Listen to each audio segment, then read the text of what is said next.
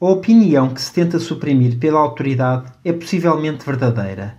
Quem deseja suprimi-la nega, obviamente, a sua verdade, mas não é infalível. Não tem autoridade para resolver a questão por toda a humanidade e de retirar a todas as outras pessoas os meios de ajuizar.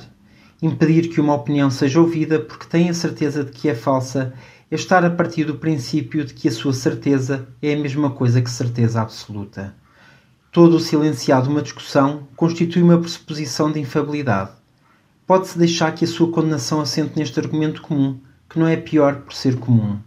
Infelizmente, para o bom senso das pessoas, o facto de serem falíveis está longe de ter o peso no seu juízo prático, que lhe é sempre concedido teoricamente.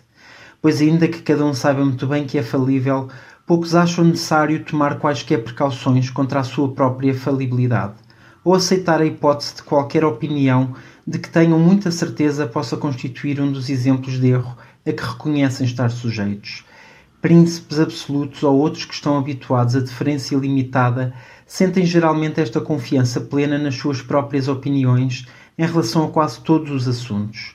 Pessoas mais afortunadamente colocadas que por vezes ouvem as suas opiniões serem disputadas e não estão completamente desabituadas de ser corrigidas quando não têm razão, colocam a mesma confiança ilimitada apenas nas opiniões que partilham com todos os que os rodeiam ou com aqueles a quem estão habituados a submeter-se, pois a falta de confiança de uma pessoa no seu juízo solitário é proporcional à confiança implícita que coloca na infabilidade do mundo em geral.